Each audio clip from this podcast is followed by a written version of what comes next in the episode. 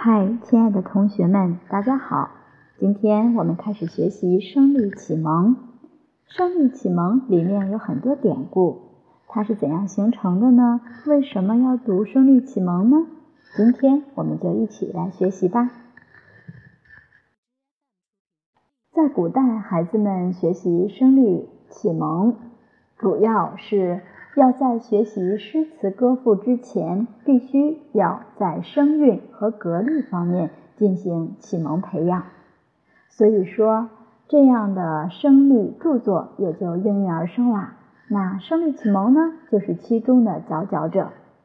它分为上下两卷，按韵来分编，包罗天文、地理、花木、鸟兽、人物、器物等的虚实应对。它从单字对、双字对、三字对、五字对、七字对到十一字对，声韵协调，朗朗上口，让读者可以从中得到语音、词汇、修辞等多方面的训练。而从单字到多字的层层数对，在启蒙读物中独具一格，经久不衰。哦，原来学习声律启蒙不仅可以让孩子们发现啊，原来我们说话和写作时使用的语言可以如此优美、如此丰富，而且可以从小培养他们拥有诗一般的心灵呐。那为什么学声律启蒙而不是例翁对韵呢？因为声律启蒙呀是教科书，是主流的读物。而笠翁对韵是课外读物，两者的地位是不一样的。声律启蒙具体在哪些方面是主流读物的表现呢？首先，声律启蒙与平水韵韵部是一致的，更利于儿童的记忆和背诵。再有，声律启蒙是骈体文题材，是对仗的句子。更利于培养对仗工整的能力。第三，就是通过读诵《声律启蒙》，能够掌握一些美丽的词汇和常见的典故。另外呀，《声律启蒙》每段的末尾都有非常美丽的句子，孩子在蒙学阶段学习《声律启蒙》是最好的陶冶啦。说到这里呢，还有一个很有趣的故事呢。下面我们一起来分享一下，在一九三二年，陈寅恪为清华大学出题，上联出了“孙行者”，下联仅有一个人答出答案。当时陈寅恪以“孙行者”为上联，要求入校学生对出下联，不仅要对仗工整，而且还要字义相连。大多数学生自然想到了《西游记》中的孙悟空，纷纷以猪八戒、唐三藏来作对。还有少部分学生思考过后，从平仄对仗，以祖冲之来应对。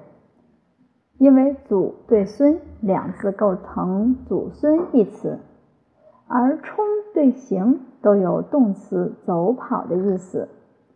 之对者都是无实义的助词，看似很有道理，但是陈寅恪却迟迟没有点头。终于在众多的实学生的事件当中呢，胡适之出现在众人眼前。胡适之从对仗的工整来看，胡对孙。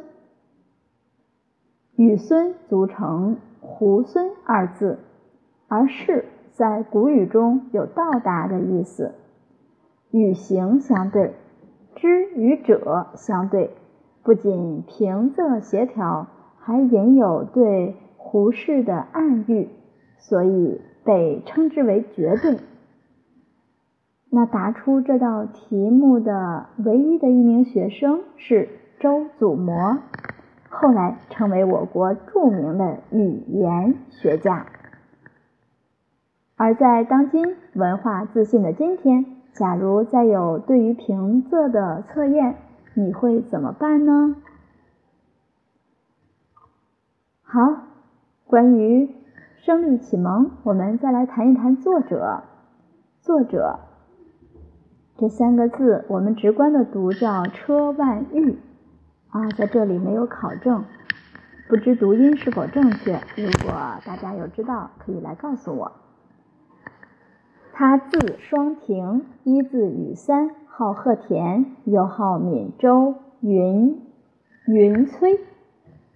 他是湖南邵阳人，是康熙年间的进士，官到兵科给事中，著有《声律启蒙》《怀元集唐诗》《营照唐明代法书石刻十卷》以及《历代君臣交境录》等等著作。在车万玉幼年，家境贫寒，父亲迷信风水，有一天请了一位阴阳先生来选择墓地。阴阳先生指着一块地方说：“此地甚佳，但需五百年后时可发迹。”当时车万玉年幼，随在腹侧，插嘴说道：“那就把五百年前的祖宗改葬到这里来，不就发迹了吗？”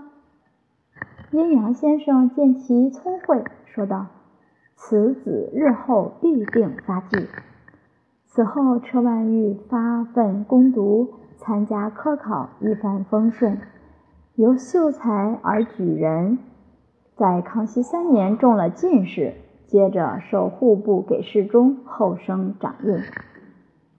车万玉常直言面对皇上，专拣当务之急，见他人难以言言表之事上奏，同僚都为他担心。他说：“进言是我的职责。”竭尽忠诚，哪能顾个人安危呢？